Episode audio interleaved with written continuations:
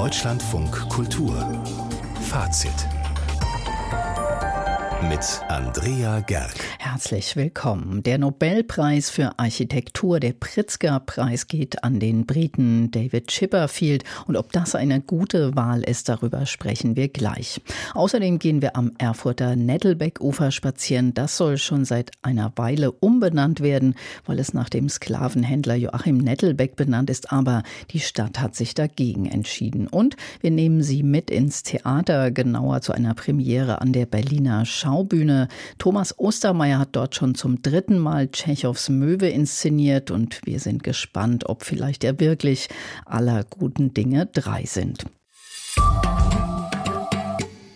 Alt und neu, also moderne Formen und traditionelle Materialien verbindet der britische Architekt David Chipperfield in seinen Bauten. Zu sehen zum Beispiel in der beeindruckenden Sanierung der neuen Nationalgalerie Berlin oder beim Wiederaufbau des neuen Museums.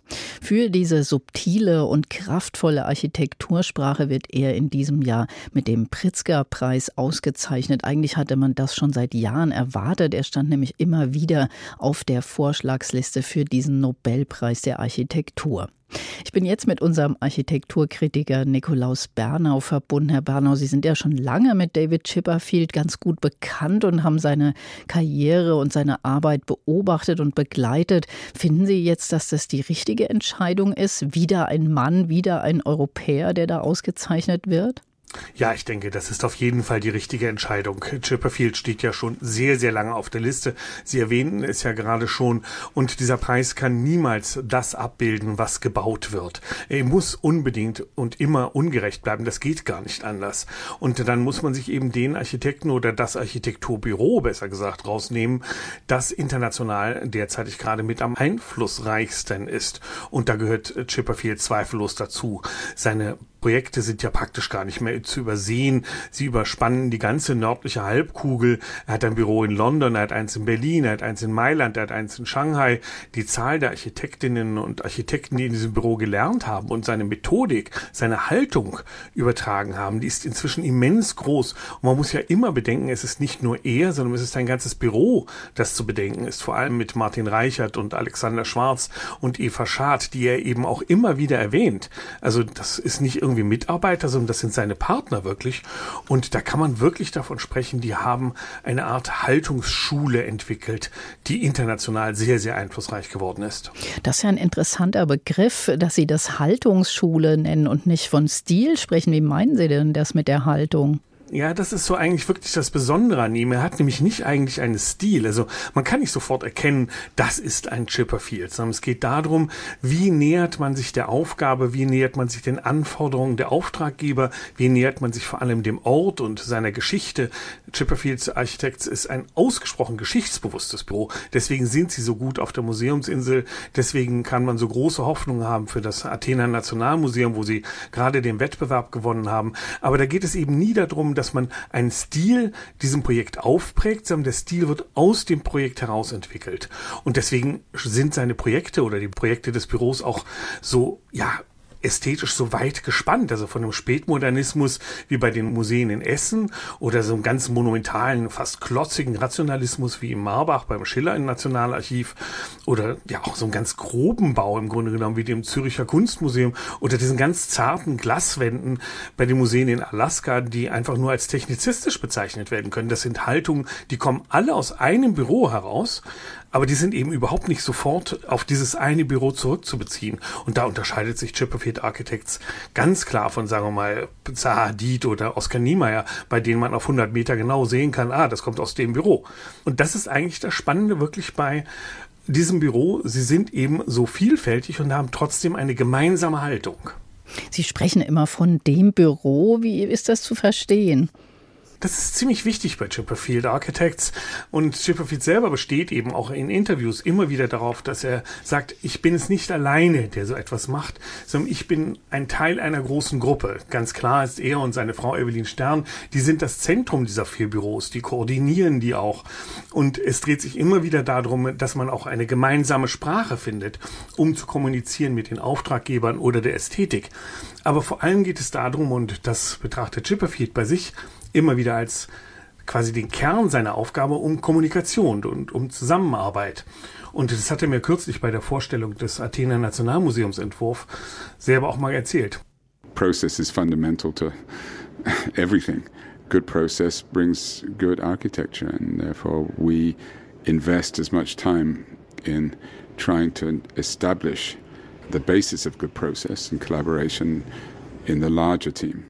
Er ist einfach der festen Überzeugung, dass nur aus der Zusammenarbeit und aus dem Prozess heraus überhaupt ein Erfolg entstehen kann und eben auch in einem größeren sozialen Zusammenhang die Zusammenarbeit das Entscheidende ist und die Qualität dann letztlich auch gute Architektur hervorbringt.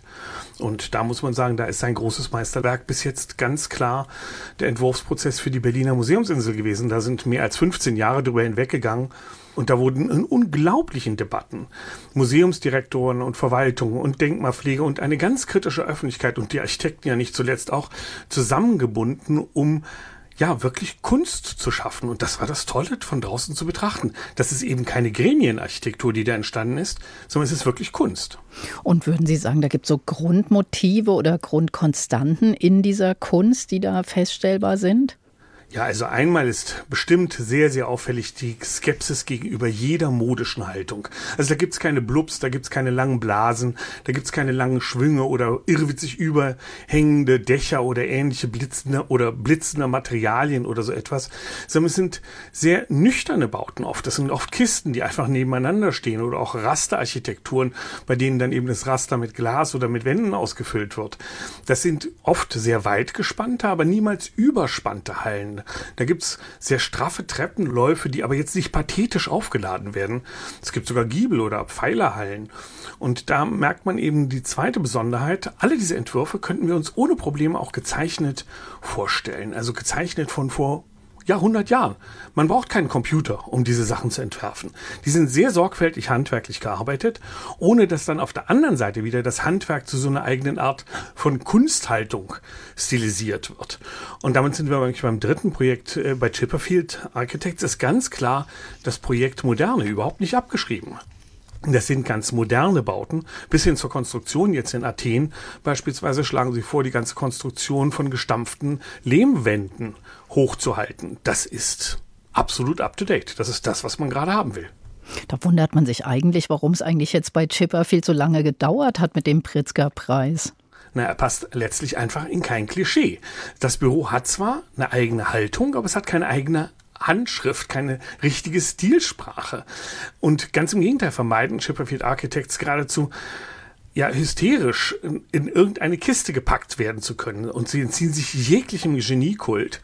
Und ja, der Geniekult ist eben Teil des Pritzker-Preises. Deswegen ist er auch so wichtig geworden.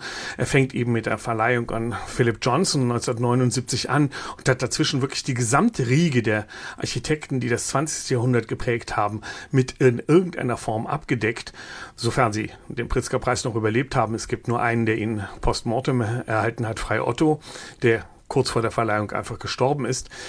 Aber in diesen Geniekult, da passt Chipperfield einfach nicht rein. Und ich denke, es hat auch deswegen so lange gedauert, bis man ihm diesen Preis dann doch gegeben hat. Nikolaus Bernau, vielen Dank für dieses Gespräch über den neuen Pritzker-Preisträger David Chipperfield.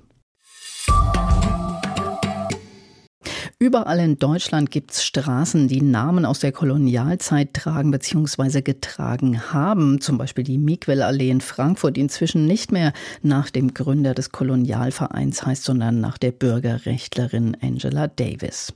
Je mehr die kolonialen Verbrechen aufgearbeitet werden, umso eher wird eben auch genauer hingeschaut und diskutiert, wer da eigentlich mit Denkmälern und Straßennamen geehrt wird. Auch in Erfurt gibt es seit drei Jahren so eine Diskussion, denn eine die Colonize-Initiative fordert die Umbenennung des Nettelbeck-Ufers, das nach dem Koloniallobbyisten und Sklavenhändler Joachim Nettelbeck heißt. Morgen steht eine Entscheidung im Erfurter Stadtrat an und Matthias Dell berichtet. Ein sonniger Wintertag im Erfurter Norden. Es rauscht der Flutgraben, an dem die Straße liegt, über deren Namen seit drei Jahren debattiert wird. Das Nettelbeck-Ufer. 1905 errichtet, 1950 schon einmal umbenannt in Gördlerufer, heißt es seit 1956 wieder nach Nettelbeck. Seit 2020 fordert ein Bündnis von Decolonize Erfurt und der Thüringer Initiative Schwarze Menschen in Deutschland, ISD, nun die erneute Umbenennung. Jule Henschel von Decolonize Erfurt. Wir haben in Erfurt eine sehr lange, sehr schöne Straße, die halt nach einem Versklavungshändler benannt ist. Er war auch Koloniallobbyist, also hat aktiv Werbung für den Kolonialismus gemacht, was damalige Menschen auch nicht alle gemacht haben, die daran beteiligt waren. In Erfurt kannte man Joachim Nettelbeck damals, wenn überhaupt, als Verteidiger von Kolberg, den die Nazis etwa in Veit Harlands Durchhaltefilm von 1945 verherrlichten. Wo viele hinterher sagen, ja, dafür kann er ja nichts, aber wir einfach sagen, mit einem Helden, der von den Nazis gefeiert wurde, möchten wir eigentlich in Erfurt auch nicht unbedingt was zu tun haben. Am Nettelbeck-Ufer traf die Forderung auf viel Ablehnung. Es gründete sich eine Bürgerinitiative, die gegen die Umbenennung ist. Ich glaube, es geht vor allen Dingen darum, dass die Anwohner mit dem Namen Nettelbeck unabhängig von seiner Geschichte eine eigene Geschichte verbinden, nämlich wie sie in dieser Straße aufgewachsen sind. Erklärt Michael Hose, Fraktionschef der Erfurter CDU, der in Kontakt mit der Bürgerinitiative steht. Die AfD forderte umgehend, das Nettelbeck-Ufer nicht umzubenennen. Der Antrag wurde abgelehnt. Stattdessen beschloss im Frühjahr 2021 eine Mehrheit aus SPD, Linken, Grünen und der Lokalpartei Mehrwertstadt, einen runden Tisch einzurichten, moderiert von der Stadtverwaltung. Jule Henschel von Decolonize Erfurt. Wir hatten damals das Gefühl, dass das endlich der richtige Schritt in die richtige Richtung ist, weil das auch eine Debatte in einer Stadt genau dahin rückt, wo sie hingehört, nämlich da zu den Leuten und vor allen Dingen auch zu den Menschen, die dort wohnen. Der runde Tisch kam aber nie zustande.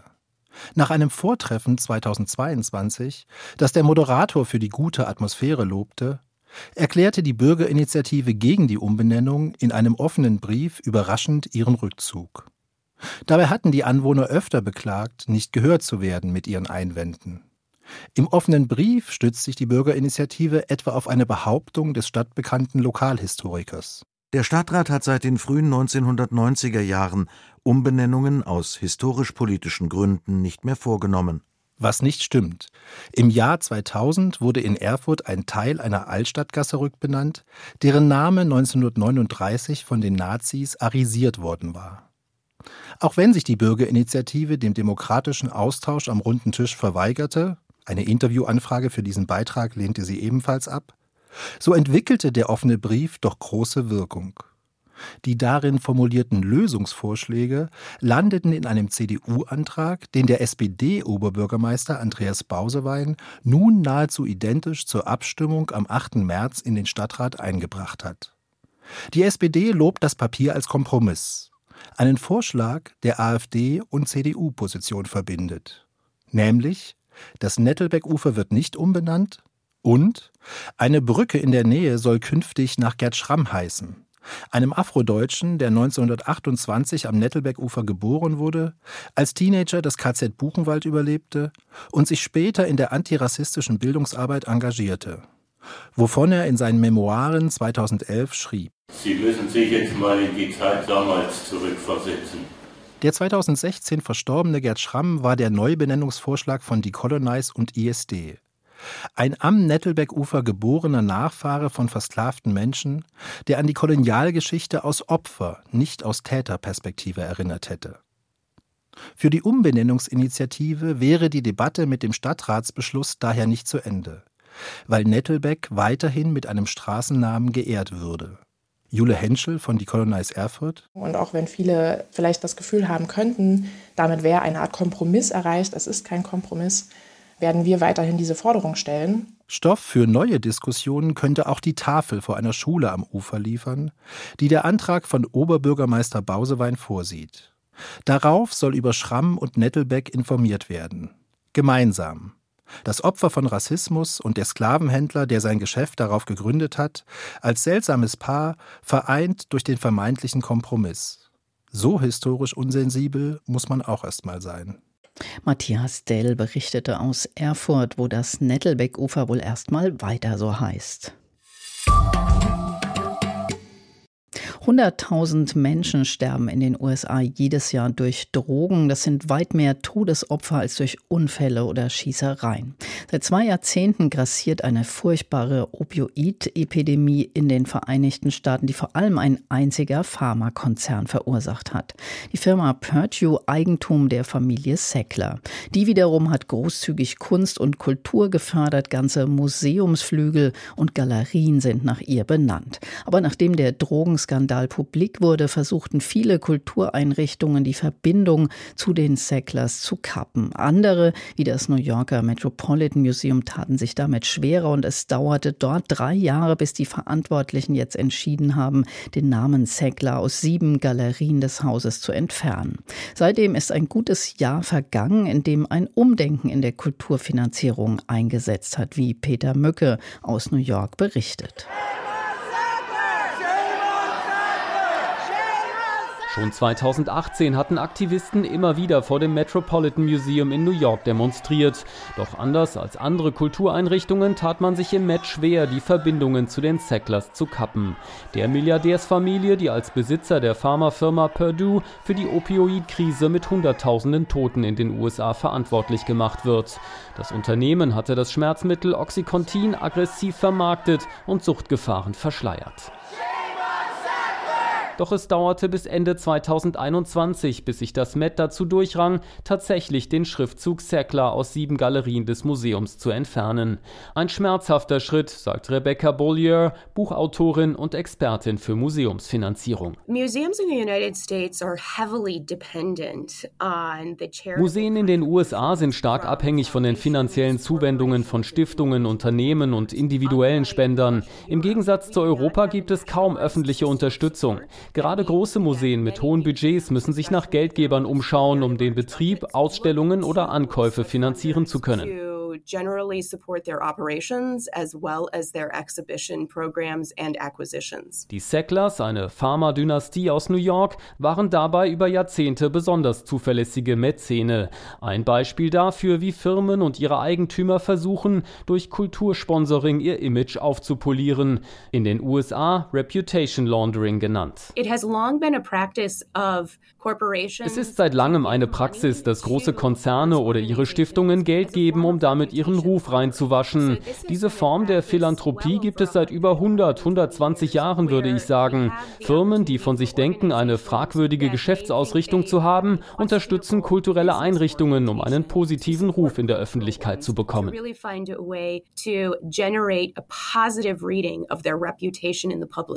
Das wahrscheinlich prominenteste Beispiel das Engagement des Tabakkonzerns Konzerns Philip Morris, der in den USA zahlreiche Museen finanzierte, bis diese Praxis Ende der 90er Jahre in die Kritik geriet.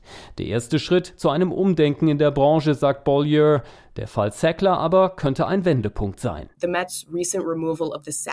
Die Entfernung des Namens Sackler aus dem Met-Museum ist ein Schritt nach vorne, unethische Praktiken von Unternehmen über Generationen hinweg wahrzunehmen und darauf zu reagieren. Es ist eine Verschiebung, die gerade stattfindet. Museen handeln im öffentlichen Interesse, nicht im Interesse eines Unternehmens. Weg von der reinen Geldfrage hin zur Verantwortung und gesellschaftlichen Aufgabe von Museen. Kurzfristig könnte das das bedeuten, dass US-Museen mit deutlich weniger Geld auskommen müssen. Denn etwa auch das Sponsoring von Firmen, die für die Erderwärmung mitverantwortlich gemacht werden, ist ins Gerede gekommen. Langfristig könnte jedoch ein Umdenken finanziell deutlich nachhaltiger sein für die Kultureinrichtungen.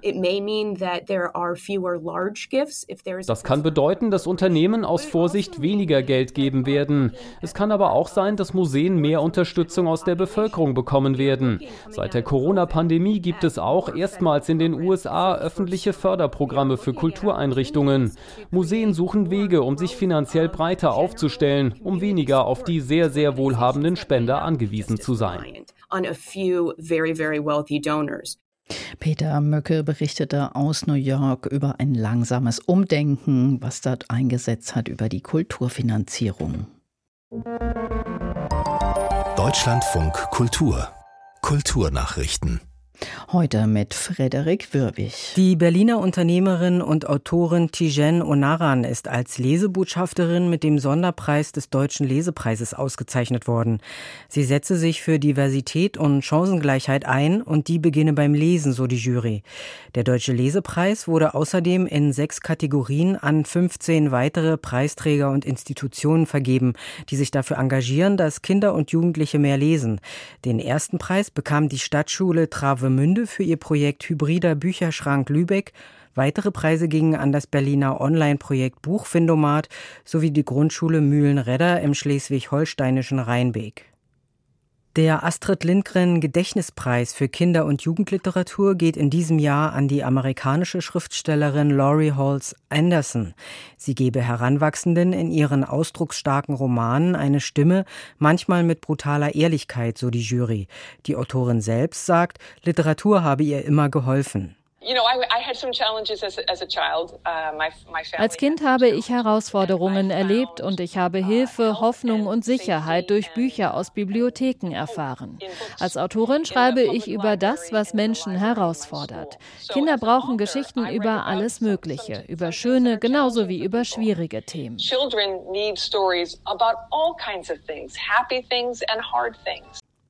Die Autorin Laurie Halls Anderson. Der Astrid Lindgren Gedächtnispreis wird von der schwedischen Regierung gestiftet und ist mit umgerechnet 450.000 Euro dotiert. Er gilt als eine der wichtigsten Kinder- und Jugendbuchauszeichnungen. Iranische Lehrkräfte haben in mehreren Städten gegen die mutmaßliche Vergiftung von Schülerinnen protestiert. In Online-Videos und Fotos sind Demonstrationen in verschiedenen Städten zu sehen. Die Polizei setzte nach Angaben von Aktivisten Pfefferspray und Wasserwerfer ein. Iranische Staatsmedien berichteten nicht über die Proteste. Der oberste geistliche Führer des Iran, Khamenei, hatte die Taten als unverzeihliches Verbrechen verurteilt und strenge Strafen gefordert. Zweifel an seinen Aussagen äußerte im Deutschlandfunk Kultur die Autorin Gilda Sahebi die Menschen, mit denen ich im Iran spreche, und ich halte das für den logischsten Schluss, dass es eine Racheaktion des Regimes ist.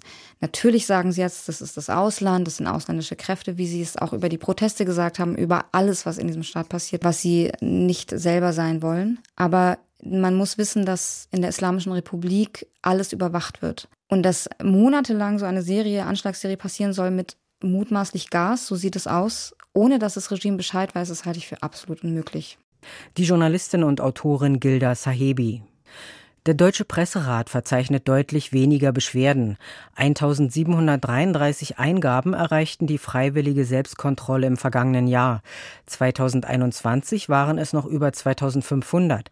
Mehr als die Hälfte der Beschwerden betraf demnach die journalistische Sorgfaltspflicht. Annette Miersch. Auffällig sei, dass es zum bestimmenden Nachrichtenthema, dem Ukraine-Krieg, kaum Beschwerden gab.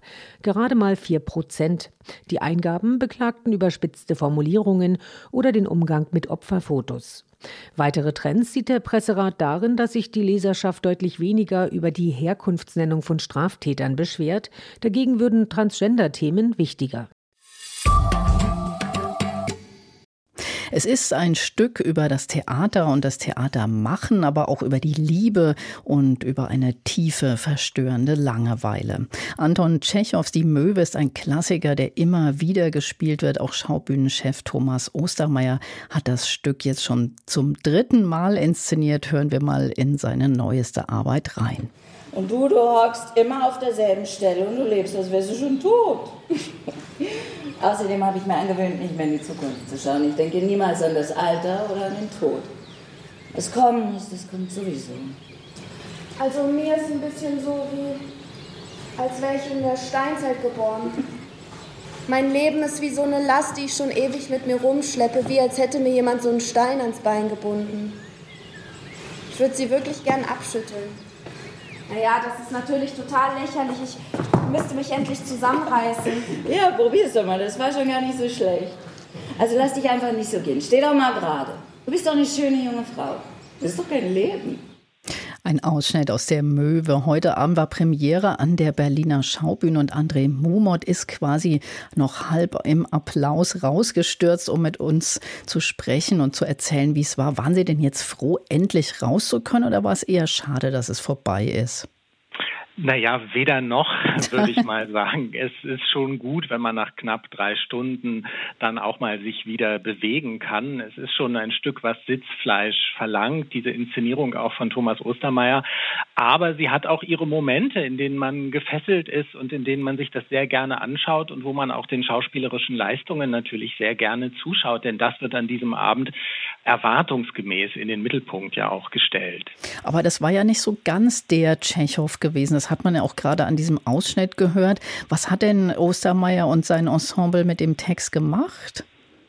Sie haben an dem Text gearbeitet. Das wurde auch im Vorfeld schon bekannt gegeben, dass Sie eben frei mit dem Text umgehen, dass die Schauspielerinnen und Schauspieler sich selbst überlegen konnten, wie sie diesen Tschechow-Text umarbeiten. Aber sie sind dabei ganz, ganz klar beim Tschechow geblieben. Sie haben sich also im Grunde immer nur überlegt, wie sie das so überzeugend sprechen können, dass es in unsere Zeit passt, dass es auch zu ihrem Stil passt, dass sie sich damit wohlfühlen. Es ist also keine ganz, ganz, ganz textgenaue Tschechow-Aufführung gewesen, aber sie orientiert sich an Tschechows Text und auch vor allen Dingen natürlich an dem Ablauf der Handlung eins zu eins. Also insofern war es schon dicht dran am Tschechow. Und in was für eine Welt oder Szenerie haben die das Ganze versetzt? Was haben Sie da gesehen? Also erstmal ist es ein sehr, sehr beeindruckendes Bühnenbild, was wir da sehen, ähm, gestaltet von Thomas Ostermeier selber und seinem Bühnenbildner Jan Pappelbaum.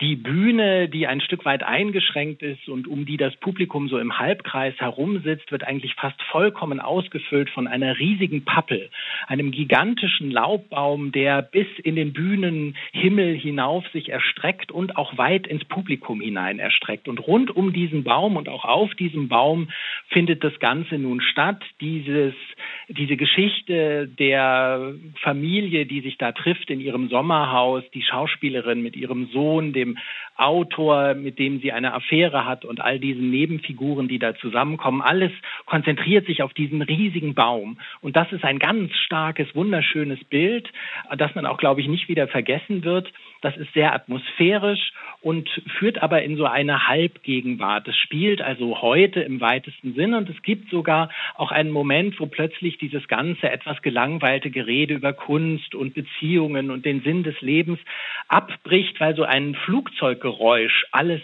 durchschneidet und eine ganz unangenehme Situation entsteht. Es soll wahrscheinlich einen Kampfjet darstellen. Man merkt also, da gibt es eine Realität außerhalb dieser Künstler-Community, die da relativ selbstzufrieden und selbstgerecht über letztlich verhältnismäßig belanglose Dinge spricht. Also es wird auch über die Inflation gesprochen, kurz mal. Es wird so mit der Gegenwart verschmolzen, aber eigentlich eher vorsichtig und nicht allzu aufdringlich.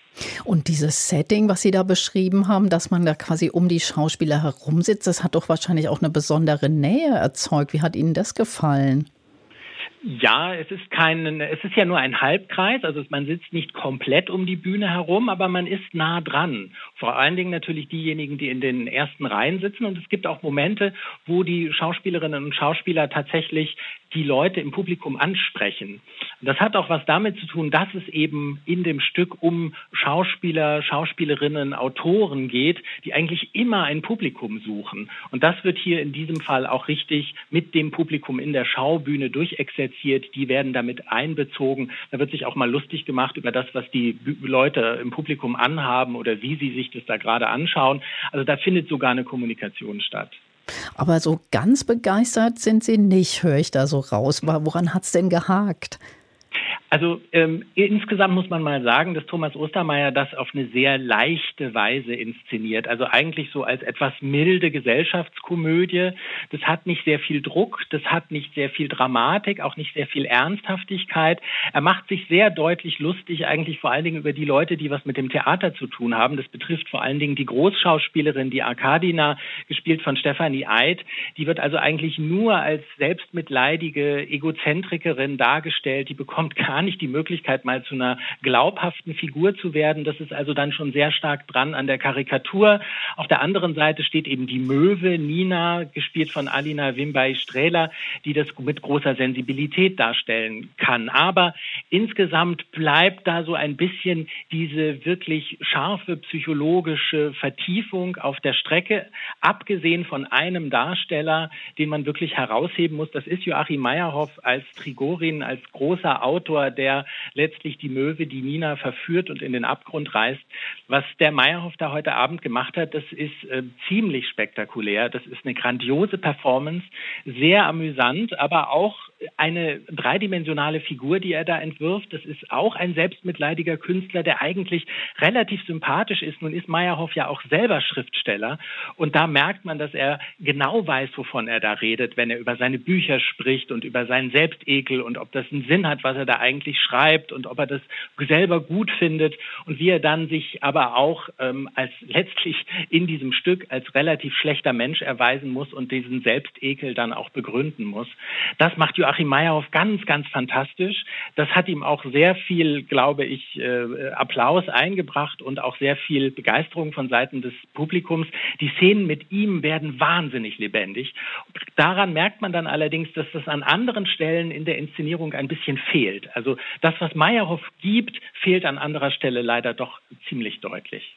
André Momot, er war in der Premiere von Die Möwe an der Schaubühne Berlin und diese Inszenierung von Thomas Ostermeier ist gleich morgen und übermorgen wieder zu sehen.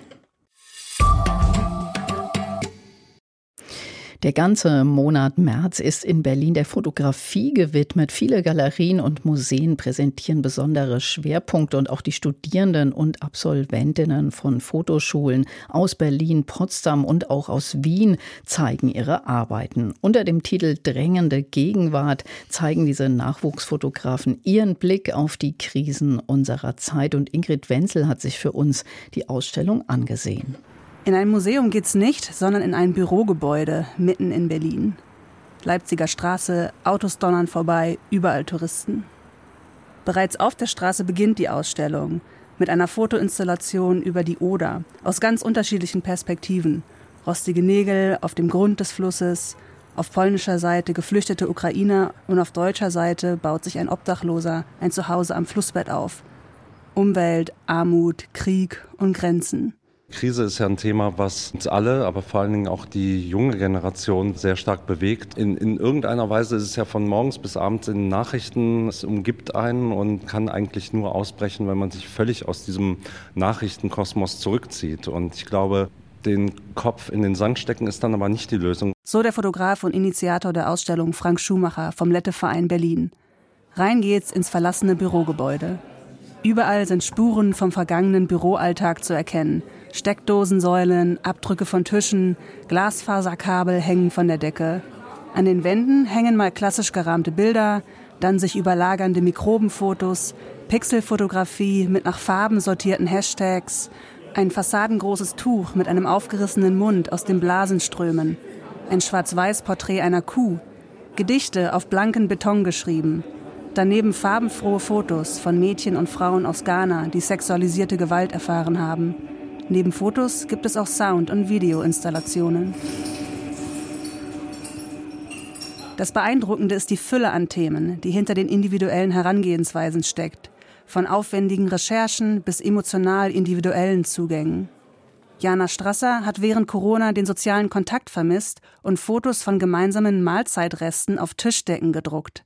Ich wollte dann im Ausstellungsraum, dass ich nicht nur dieses Gemeinsamsein präsentiere, sondern auch provoziere, indem ich es auf Tisch präsentiere, damit sich die Leute wieder drumherum versammeln und im besten Falle dann vielleicht die Kunst selber irgendwie nebensächlich wird und man gemeinsam ins Gespräch kommt und wieder das Beisammensein erlebt. Auf den schwarz-weiß bedruckten Tischdecken sind stark vergrößert zum Beispiel ein Erdnussbutterglas zu sehen, zerknülltes Papier, schwarze Kaffeereste in weißen Tassen.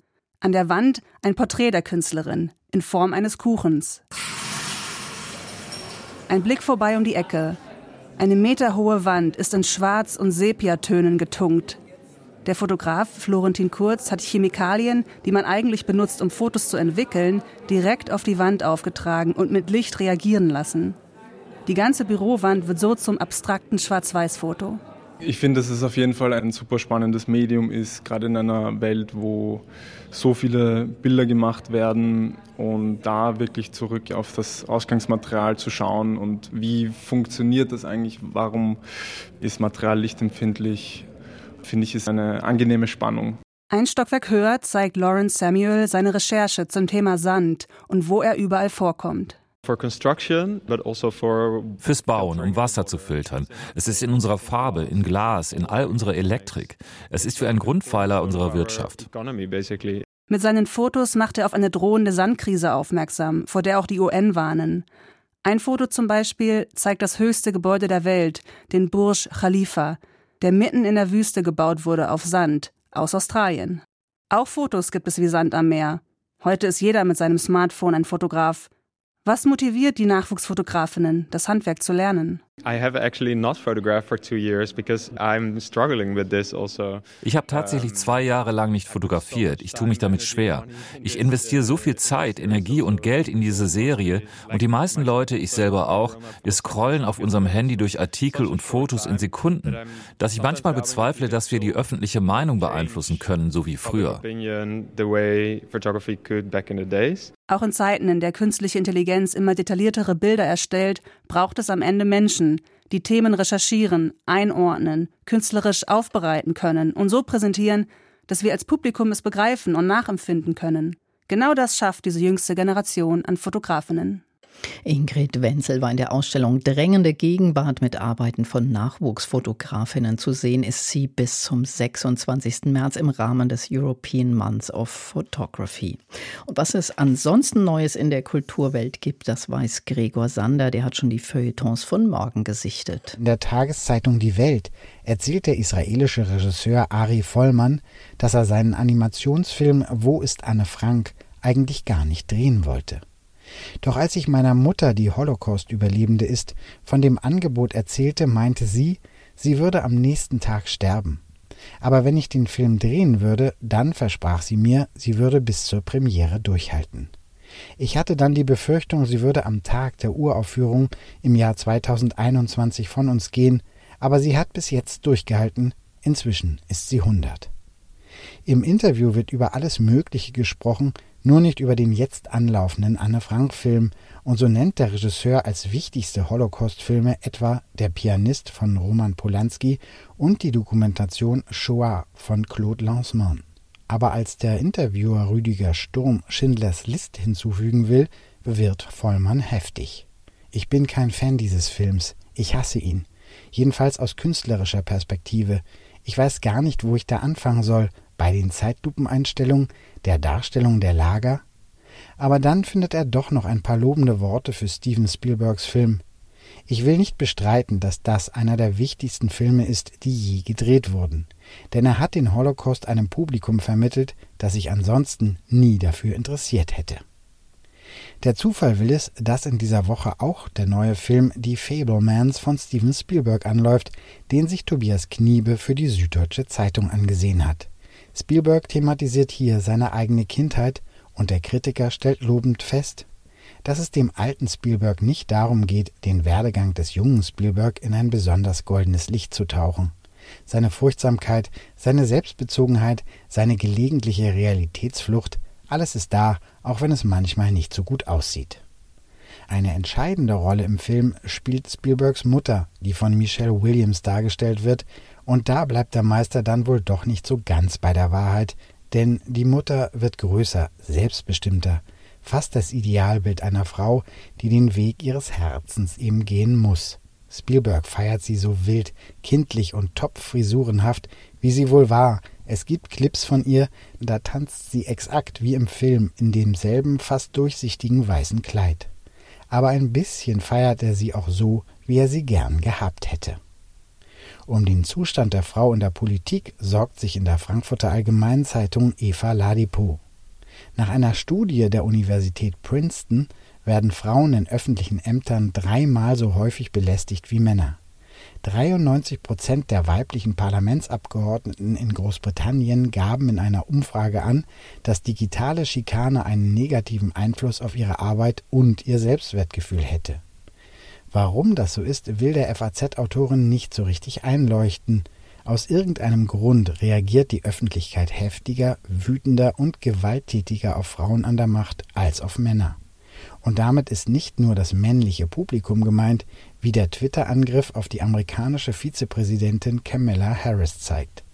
Es war eine berühmte Journalistin, die sie öffentlich bezichtigte, sich nach oben geschlafen zu haben.